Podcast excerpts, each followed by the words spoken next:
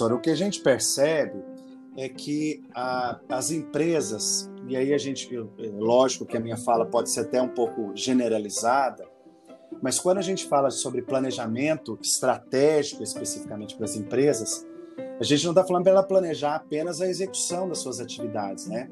A gente está falando para elas planejarem um próximo cenário. E muitas empresas não planejam esse próximo cenário.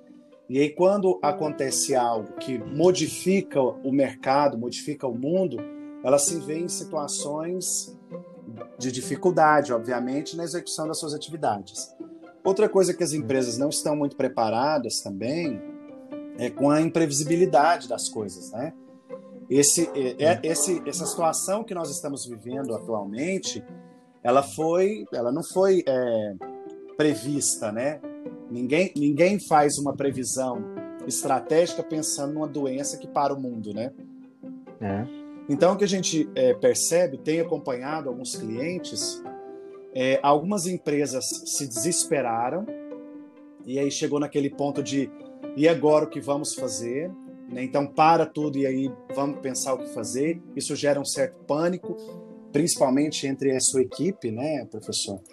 E algumas claro. empresas já partiram para um plano B, C rapidamente, já foram direto é. para a execução.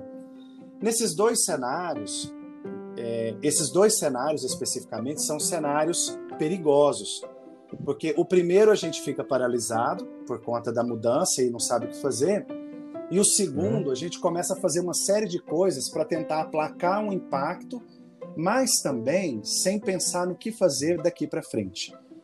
Então, o, o, o, que eu é, diria é que algumas empresas que eu acompanho, talvez as maiores, né, eu, eu trabalho com algumas empresas que são multinacionais, elas estão solucionando o que tem que ser solucionado, obviamente, atendendo de, de primeiro momento o que precisa ser atendido, mas já pensando no próximo passo.